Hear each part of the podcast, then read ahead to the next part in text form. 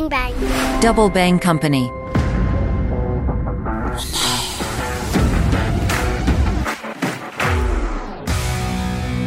Salut les internautes, mon œil se penche sur le monde de Mahagmira. Docteur Mahagmira est experte en intelligence artificielle auprès des Nations Unies pour le développement. Elle est membre de plusieurs instituts et groupes de recherche prestigieux reconnus comme chef de file mondiaux en sciences des données et en intelligence artificielle. Dans cet épisode, on s'intéresse au futur de l'IA. Les questions qu'on se pose sont L'intelligence artificielle va-t-elle nous dépasser? Que va-t-elle changer pour la femme? Et qu'en est-il pour l'environnement? Je suis Isabelle Mathieu, vous écoutez Mon œil. Bonjour Maha. Oui, bonjour. Est-ce que dans le futur, l'intelligence artificielle va nous dépasser? En fait, est-ce que c'est un mythe ou une réalité? Pendant très longtemps, on a pensé qu'on pouvait résumer notre savoir et le transmettre à un ordinateur. La communauté euh, s'est inspirée du fonctionnement humain. Donc, euh, un maître euh, faisait apprendre à ses disciples par la notion de transmission.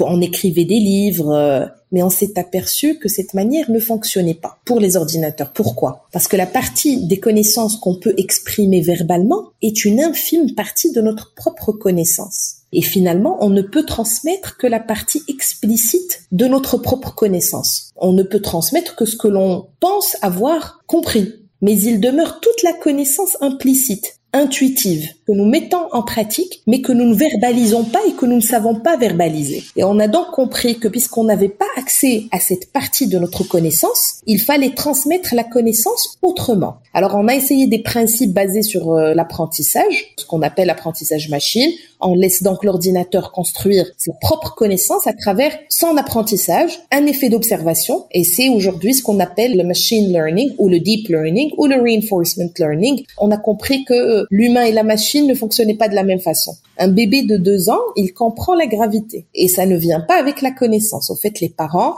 n'ont pas expliqué les équations de Newton à un bébé de deux ans. Mais l'enfant se met debout et il découvre cette notion-là de gravité tout seul, en observant ses parents marcher, en observant les autres marcher. Je pense que c'est un excellent exemple qui illustre euh, la physique intuitive. D'ailleurs, ça s'appelle comme ça, hein, la physique intuitive, et de manière plus générale, euh, la connaissance intuitive. On est très loin de capturer toute la complexité du cerveau humain et de sa connaissance et de ses connexion avec le passé, euh, la projection dans le futur, l'impact des émotions dans l'intelligence.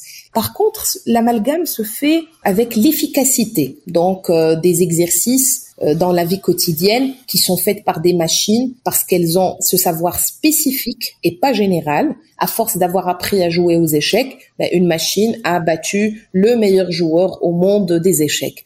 Si cette même machine, on lui demandait de faire une recette euh, d'un gâteau, elle en serait incapable. Un humain peut être bon moyen aux échecs, être très bon en cuisine, être bon au tennis et ainsi de suite. Et pour coder tous les jours, j'ai beaucoup de mal à m'imaginer une seule machine avoir cette euh, multidisciplinarité dans l'intelligence et ces capacités euh, très complexes que peuvent avoir les humains. Par rapport à l'humain augmenté et à l'utilisation de l'IA en général, est-ce que tu adhères à la vision d'Elon Musk? Bon. Dès que tu me parles d'Elon Musk, je me rappelle un petit peu cette euh, sortie pour le moratoire de six mois et ensuite la création d'une des plus grandes entreprises en IA. Tout le monde a le droit de dire ce qu'il veut, mais je pense qu'il faut distinguer des dires où on n'arrive pas à dissocier l'intérêt économique de l'intérêt euh, général et des chercheurs qui, eux, pensent peut-être qu'ils ont tort, mais en tout cas, dans le, le regard est scientifique et plutôt désintéressé. Comment rester compétitif dans un monde où l'intelligence artificielle va faire les choses beaucoup plus vite que les hommes? Alors, pourquoi être compétitif? Pourquoi ne pas utiliser ces technologies pour nous augmenter, pour nous accompagner, pour résoudre des problèmes qu'on ne pouvait pas résoudre jusqu'à date? Je, donne quelques exemples. Le cancer, il n'y a pas, a pas une personne qui n'a pas dans son entourage quelqu'un qui en a souffert ou qui en est décédé, malheureusement. Aujourd'hui, le computer vision, avec la quantité d'images et avec la performance des algorithmes aujourd'hui de traitement d'images, on est capable d'identifier d'une manière très précise et très précoce des tumeurs qui peuvent finalement échapper à l'œil euh, aguerri d'un médecin. Euh, nous pouvons monitorer dans les océans les espèces en voie de disparition. Nous pouvons euh, euh, prévenir des séismes de manière beaucoup plus précise grâce à l'aspect prédictif de certains algorithmes. Au fait, si l'humanité le veut, je ne vois pas pourquoi on se mettrait en compétition avec quelque chose que nous avons créé nous-mêmes plutôt que l'utiliser comme un allié pour nous aider à répondre à des problématiques d'ordre général qui nous menacent tous. Les changements climatiques, la santé, euh, les énergies. Euh, aujourd'hui, le concept de smart grid, on parle d'énergie renouvelable, mais mais malheureusement, il y a eu beaucoup, il y a beaucoup de déperdition d'énergie parce qu'on sait pas, on n'arrive pas, toujours pas à bien stocker et ensuite euh, utiliser de manière très efficace l'énergie qui a émané d'une source renouvelable comme l'énergie solaire ou l'énergie éolienne. Donc, si on le veut, c'est une question de volonté, euh, parfois politique, euh, etc., de d'utiliser cette intelligence artificielle à bon escient et pour nous et pas contre nous. C'est un peu comment moi je vois les choses. Hein. C'est un peu peut-être utopiste, mais euh, moi je crois vraiment qu'aujourd'hui on devrait être dans une vision de de nous aider, de nous faire aider, de nous augmenter plutôt que d'être en compétition. Quelles conséquences politiques et sociales par rapport à l'IA peut-on prévoir à horizon 2050 Bon, moi, moi, ce que je vois aujourd'hui, c'est qu'il y a un déséquilibre des forces qui est créé par l'IA, ce qui me rend très triste. Autrement dit, des pays qui ont un grand PIB et qui consacrent un grand pourcentage de ce PIB dans la recherche et développement et qui sont arrivés à des résultats incroyables, comme euh, ChatGPT par exemple, qui font en sorte qu'il y ait un déséquilibre des forces. Ils produisent avec leurs règles. Aujourd'hui, l'IA s'auto-alimente par les données, c'est-à-dire que quelqu'un au Nigeria aide à alimenter un software qui est à San Francisco. C'est ça un petit peu le danger, c'est que c'est en perpétuelle alimentation. Et c'est ça qui fait en sorte que quand on a un déséquilibre des forces, ça fait en sorte qu'un avantage concurrentiel est éternellement donné à celui qui a fait cette euh, technologie, qui l'a créée en premier. Les pays ont compris qu'il fallait sortir, même copier cette technologie, mais qu'elle soit dans leur pays, qu'ils soient souverains sur cette technologie. L'IA aussi peut malheureusement devenir un désavantage concurrentiel par rapport au pays. C'est-à-dire, moi, j'ai la technologie, je l'ai créée, je stocke les données de la manière que je veux, et on l'a vu avec Cambridge Analytica, je les donne à des personnes avec qui je suis euh, plus proche politiquement ou financièrement, et donc on l'utilise pour des dérives autoritaires, pour exercer une force sur autrui. On, voit que les conséquences politiques sont présentes. Et les conséquences sociales sont très corrélées aux décisions politiques. Et il y a quelque chose qui, moi, dans mes cours de mathématiques à l'université, euh, un cours qui m'avait fasciné, qui s'appelle euh, la théorie des jeux dans ce cours-là, dans la théorie des jeux, et il est très célèbre. En fait, c'est un cours de mathématiques. On apprend ce que c'est que l'équilibre de Nash. Et au fait, moi, à chaque fois que je parle d'IA, j'ai l'impression, l'éthique en IA en tout cas, j'ai l'impression qu'on est dans un dans ce monde-là, on est dans un monde dans un mauvais équilibre de Nash. Je j'explique cette notion-là. Au fait, euh, comme dans le dilemme du prisonnier, si deux prisonniers sont arrêtés et que personne euh, ne divulgue la vérité, les deux ont de très fortes chances de sortir et qu'on ne les inculpe pas. Mais si l'un d'eux a un incitatif, et c'est pour ça que dans les célèbres séries américaines, on dit bah écoute, si c'est tu es le premier à avouer, alors on te donnera une réduction de peine. Voilà. Et donc c'est un peu ça, on donne un incitatif à quelqu'un pour qu'il puisse faire le premier pas. C'est exactement ça. Aujourd'hui, les acteurs économiques et politiques n'entrevoient pas un intérêt suffisant pour changer les choses, c'est-à-dire pour militer pour l'éthique en IA, pour s'asseoir tous ensemble et créer une loi internationale qui régisse l'utilisation de l'IA et notamment l'IA générative. Et comme dans le dilemme du prisonnier, le seul moyen de résoudre ce problème-là, le dilemme, c'est que les prisonniers se parlent et s'entendent. Et c'est justement ce que les organisations et les pays devraient faire pour s'entendre sur ces règles-là et pour créer un équilibre de Nash finalement.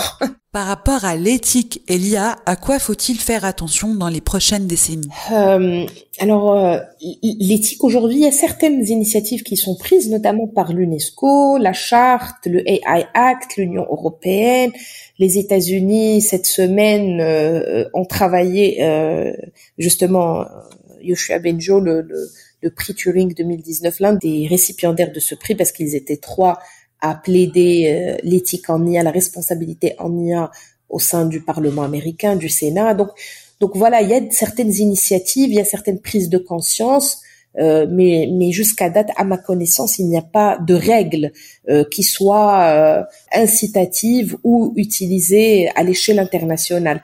Il faut faire très attention parce qu'aujourd'hui, nous savons comment faire de l'IA, nous savons comment développer de l'IA, mais nous ne savons pas comment euh, l'utiliser dans un cadre éthique. Et beaucoup de choses ne sont pas mises à disposition de l'humanité, notamment les algorithmes qui sont implémentés à même les scanners, par exemple, parce que nous n'avons pas encore de règles claires établies pour qu'un scanner qui est fabriqué en Allemagne puisse être utilisé dans un autre pays, en, en Afrique ou en Amérique, à cause justement de cette incompatibilité des lois.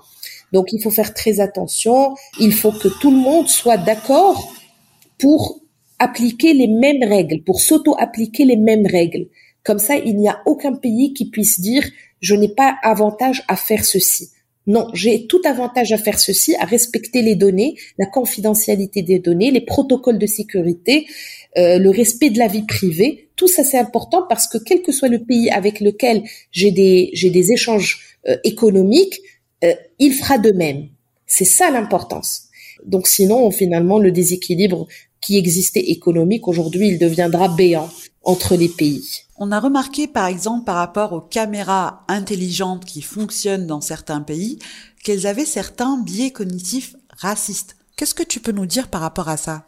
Ça ne m'étonne pas parce que moi je, je, m'intéresse beaucoup au biais du genre, mais le biais de la race euh, a été très présent.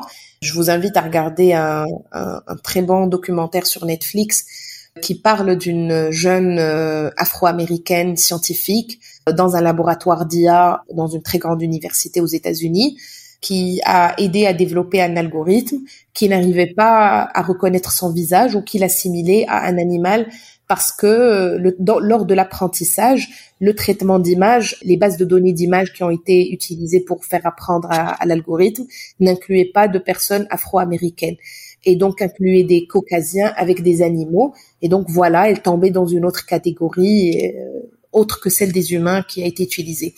Ce biais existe, hein, existe. Il y a également un célèbre euh, logiciel euh, qui a été utilisé dans la police de Chicago, qui lui, ce software, contenait un biais. Et donc systématiquement, on, on interpellait les Afro-Américains d'un certain âge de sexe masculin. Donc oui, la réponse est oui. Et je peux vous dire que c'est encore plus grave. Aujourd'hui, j'assistais à une, intervention brillante d'une jeune femme, pas plus tard qu'avant-hier, qui expliquait que le génome aujourd'hui, le génome de référence dans le monde est un génome caucasien. Tout le travail qui est fait donc pour euh, développer des vaccins euh, euh, se, se, base sur ce génome de référence. bien sûr, un génome est identique à 95%, mais il y a toujours des variantes qui sont propres aux différentes ethnies. Et donc, à cause de, ce pourcentage, à cause du fait qu'il n'y a que le génome caucasien qui est utilisé en référence dans tout ce qu'on développe aujourd'hui dans la pharmathèque, alors euh, euh, certains vaccins peuvent ne pas fonctionner sur nous ou en tout cas ne pas avoir la même efficacité, de même pour les médicaments. Donc vous voyez que cette notion d'inclusion englobe non seulement la race, mais également euh, le, le, le, genre, le, le rural et l'urbain. En fait, beaucoup de considérations, beaucoup de biais sociétaux qui existent aussi, et qui sont finalement juste retransmis à travers euh, nos algorithmes.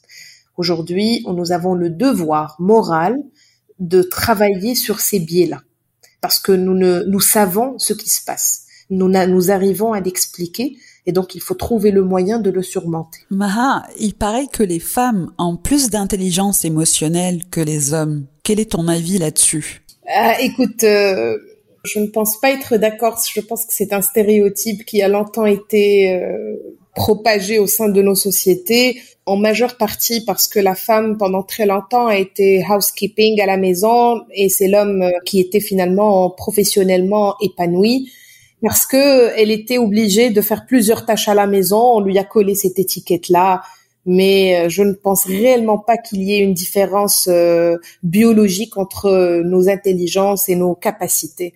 Euh, je pense plutôt que c'est une euh, culture sociale, sociétale qui a collé à la femme. Et c'est souvent les hommes qui disent euh, ah vous êtes multitâches mesdames ah vous êtes maintenant je suis désolée c'est des capacités qu'on acquiert et peut-être qu'au fil de plusieurs années plusieurs décennies la femme a, a eu comme obligation de par son non épanouissement professionnel à faire beaucoup de choses. Mais je suis sûre que peut-être les, les, prochaines générations où le rôle euh, s'équilibrera ou s'inversera, on verra que l'homme euh, s'adaptera et, et, développera des capacités aussi multitâches que l'ont fait les femmes il y a quelques années. Donc, permets-moi de commencer par ne pas être d'accord avec ce postulat et si on, on, équilibre un petit peu le rapport des forces, on est tous sur la même égalité biologiquement. Et après, c'est des capacités qu'on acquiert et qu'on développe au, au, fil du temps. Quel sera l'impact de l'IA sur les femmes dans le futur? Commençons d'abord, si tu le veux bien, par un constat. Alors euh, le constat est le suivant, et je ne cite pas mes chiffres, je cite les chiffres de l'UNESCO. 20% des employés qui occupent euh, aujourd'hui un rôle technique dans les moyennes et grandes entreprises euh, sont des femmes. 12% font de la recherche en IA, et bien sûr je parle des femmes, et 6% sont des développeuses euh, dans ce beau monde. Donc les chiffres sont très bas. Alors ceci a un impact, qu'on le veuille ou non. Et je sais que beaucoup de, de tribunes euh, ont plaidé ça. Ça veut dire qu'il y a un biais dans les données, dans les données qui alimentent les algorithmes. On a un biais dans les développeurs, ceux qui développent, quand on est 6% qui développent des algorithmes, bah forcément ces algorithmes ne représentent pas euh, la femme. Donc ça c'est en amont, donc c'est dans le design. D'ailleurs ce qu'on appelle bias by design. Il est il est déjà euh, biaisé lors de la conception. Et ensuite, il y a toute cette euh, problématique qui là n'est plus technique mais est d'ordre sociétal, qui est l'inclusion de la femme dans le digital. Et en milieu rural, c'est à cause de la couverture. En milieu urbain, c'est parfois à cause de l'analphabétisation de ces femmes-là, de la digital literacy, de l'alphabétisation digitale des femmes qui n'existent pas. Ça, c'est le constat. Aujourd'hui, ça, c'est le constat. Maintenant, s'il y a des leviers sur lesquels nous pouvons travailler en intelligence collective, serait de, de créer des leviers positifs, globalement à travers l'éducation, et je commence par l'éducation des toutes petites, ensuite par l'éducation supérieure à travers des bourses, des encouragements, etc. Et ensuite par rapport à la formation continue dans les grandes entreprises pour le upscaling, pour monter en compétence euh, les femmes, euh, les hommes bien évidemment, mais il faut créer aujourd'hui un levier positif. Il faut trouver, je je ne dis pas que c'est ça la solution, mais je pense qu'aujourd'hui, nous avons besoin d'une inclusion du genre, de toute forme d'inclusion, mais clairement du genre. Parce que l'incidence en la paix, hein, économiquement, 50% de la population qui sont des femmes, dans certaines sociétés, un peu plus que 50%, qui n'ont pas accès à cette euh, nouvelle technologie, qui ne l'utilisent pas de manière euh, économiquement valable euh, pour créer de la valeur économique pour elles. Et nous l'avons vu, beaucoup de coopératives, on parle aujourd'hui de quelques pays en Afrique, au Maroc, en Afrique du Nord, en Afrique subsaharienne, de femmes qui ont pu créer un levier positif économiquement pour leur entourage en utilisant le digital et parfois de manière très simple. Euh, des coopératives qui vendaient euh, à leur entourage, maintenant elles peuvent vendre leurs produits un peu partout dans le monde grâce au e-commerce. Elles peuvent avoir de l'argent grâce au e-payment, au mobile payment.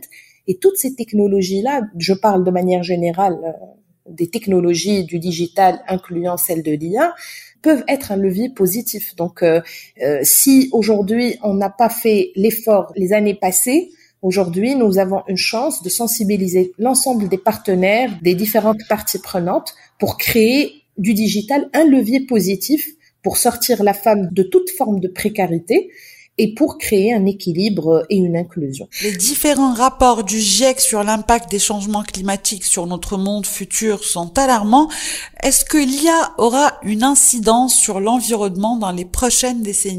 Alors aujourd'hui, il est clair que, que les, puissances de calcul que requiert l'IA et notamment l'IA générative sont très gourmandes en énergie. Euh, ça chauffe beaucoup, pour faire plus simple.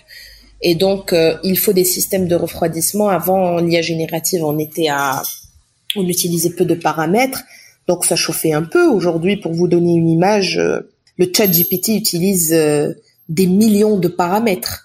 Et donc, pour trouver la combinaison parfaite lors d'un apprentissage euh, à des millions de paramètres, le hyperparameter tuning est, est juste phénoménal.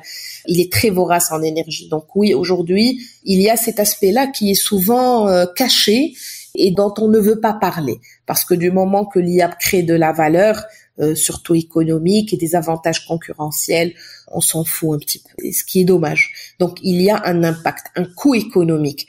L'autre problème que je vois, c'est que ce que font les pays, justement, c'est pour ça que il faut militer et militer le mot, je pense, c'est peut-être grand, mais en tout cas, il faut essayer de travailler sur cette justice technologique parce que les pays qui développent les technologies sous-traitent le calcul et sous-traitent le calcul dans des pays en voie de développement. Alors on voit des effets d'annonce dans des gouvernements ah oui, on a ouvert le data center le plus grand, telle compagnie est venue offshorer ses services dans tel pays. Mais est-ce que quelqu'un a fait l'étude de l'impact économique? Est-ce que quelqu'un a s'est imaginé que finalement c'est une sous-traitance de calcul et donc d'impact environnemental? Non, je ne le vois jamais dans les journaux. Je ne vois que l'annonce de la création de postes et d'ouverture d'usines et d'ouverture d'entreprises.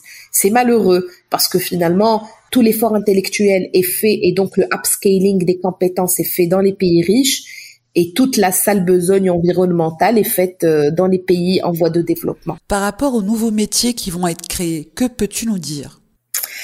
La création de métiers, je, si tu veux bien, là aussi, euh, il y a beaucoup de choses qui sont dites, énormément de choses qui sont dites. Euh, L'université d'Oxford, en 2016, avait démontré qu'avec l'IA, 47% des métiers qui existent sur le marché américain, américain vont être remplacés d'ici 2043. Ensuite, euh, aujourd'hui, ça nous avons parlé entre 2016 et 2020, nous avons beaucoup parlé du changement des métiers par rapport à l'IA. Et ensuite, en 2021, il y a eu l'IA générative. Et l'IA générative a bousculé les dogmes, a contredit les chiffres. Et là, les gens se sont mis à réfléchir à l'impact de l'IA générative. En juin 2023, McKinsey a publié un rapport sur le potentiel économique de l'IA générative. Là, si tu le remarques, on ne parle plus de changement dans le labor market, mais on parle de potentiel économique, ce qui est déjà bien, parce que ça, ça a une connotation positive. Et ce rapport-là a stipulé que la moitié des activités professionnelles aujourd'hui risquent d'être automatisées entre 2030 et 2060. Et même ça, donc 2030 et 2060, c'est un 30 ans, c'est énorme. Et on explique avec un pic en 2045 ou même 10 ans avant, c'est-à-dire en 2035. Si un grand groupe d'études comme celui-là, qui aide des gouvernements dans le monde, n'est pas capable de se prononcer sur une fourchette plus précise, ça peut expliquer, ça peut en tout cas laisser penser que cette euh, transformation sur le marché du travail est très difficile à prédire.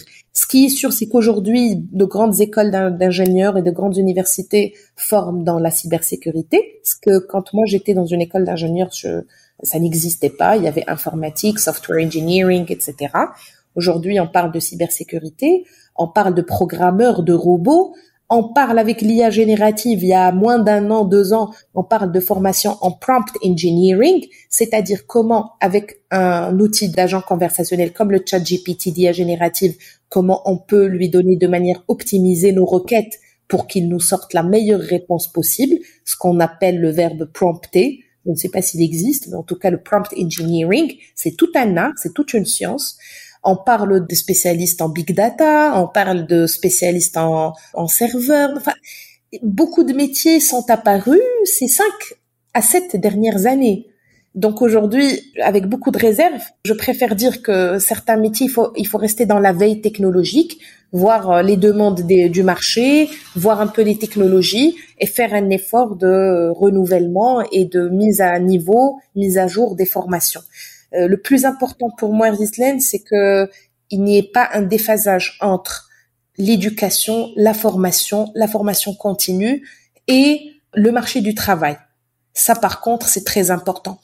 Je pense également qu'aujourd'hui, nous aurons besoin de plus d'éthiciens, donc des personnes qui, qui connaissent l'éthique, qui comprennent l'éthique, parce que nous avons besoin de légiférer très rapidement.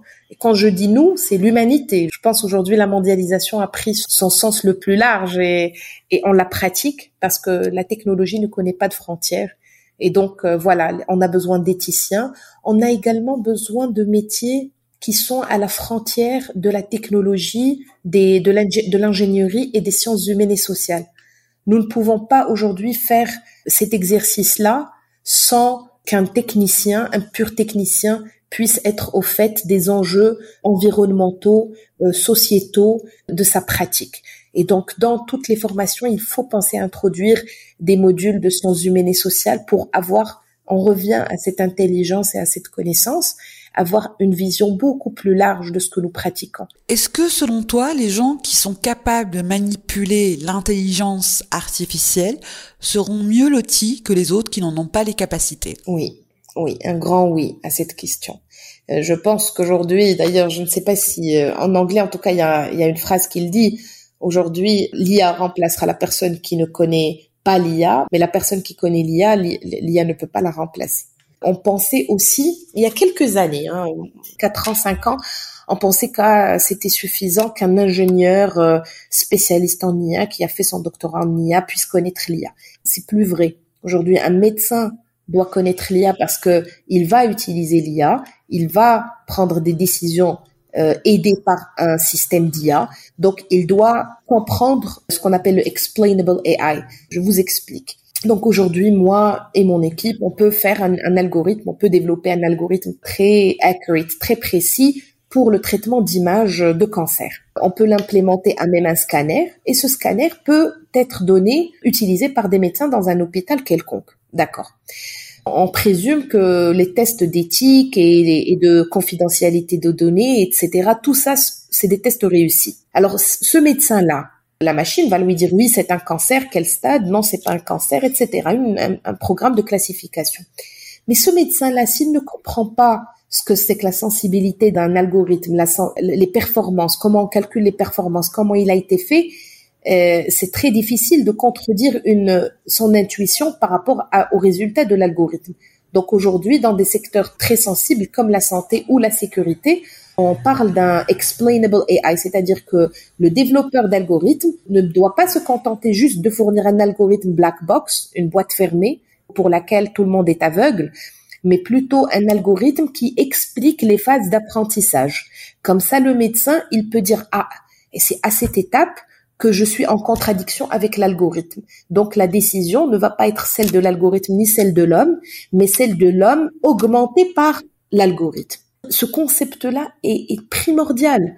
Quand on a plus de transparence dans les algorithmes et quand on adopte la bonne approche, il faut que l'humain et la machine collaborent pour que cette décision soit bénéfique à l'utilisateur final. Que ça soit dans la fraude bancaire, que ça soit dans l'identification d'une maladie ou d'un traitement d'image dans le domaine de l'agriculture, il faut que la personne qui prend la décision, c'est toujours une personne, puisse comprendre ce que l'algorithme a fait émerger comme patterns, comme signaux, pour qu'il puisse dire s'il est d'accord ou il n'est pas d'accord. Comment préparer la génération alpha au monde de 2050 c'est une question qui m'interpelle particulièrement étant dans le domaine de l'éducation supérieure, dans la recherche scientifique. J'ai longtemps pensé qu'il fallait tout changer. Donc au fait, euh, voilà, moi j'étais euh, qu'il fallait vraiment fermer la page de l'enseignement tel qu'on l'a reçu avant et ouvrir une nouvelle page. Et je me suis vite aperçue que ce n'est pas vraiment le meilleur moyen parce que les technologies disruptives, nous n'assistons que qu'au début de ces technologies, à, l'émergence de ces technologies disruptives. C'est-à-dire que c'est pour ça que j'ai beaucoup de réserves à me prononcer sur les chiffres. Je suis sûre que d'ici quelques années, euh, on verra d'autres technologies disruptives apparaître. Donc, je me suis posé cette question comment mon enfant, comment ma fille va être préparée?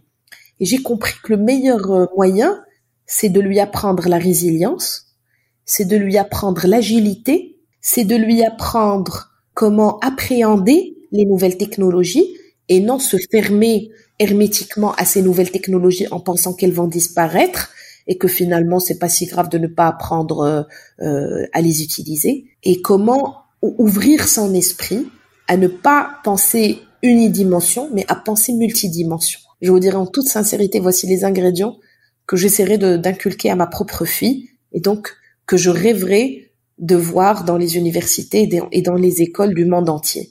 Agilité, résilience, empowerment, comment appréhender les nouvelles technologies, comment les utiliser, et cette multidimensionnalité dans l'apprentissage, c'est-à-dire sciences humaines et sociales et technicité, l'un n'empêche pas l'autre. Merci Maha. Avec plaisir. Merci. Merci à toutes et à tous de nous avoir suivis. Si vous avez aimé ce podcast, n'oubliez pas de le liker et de le partager. À bientôt. Ciao, ciao.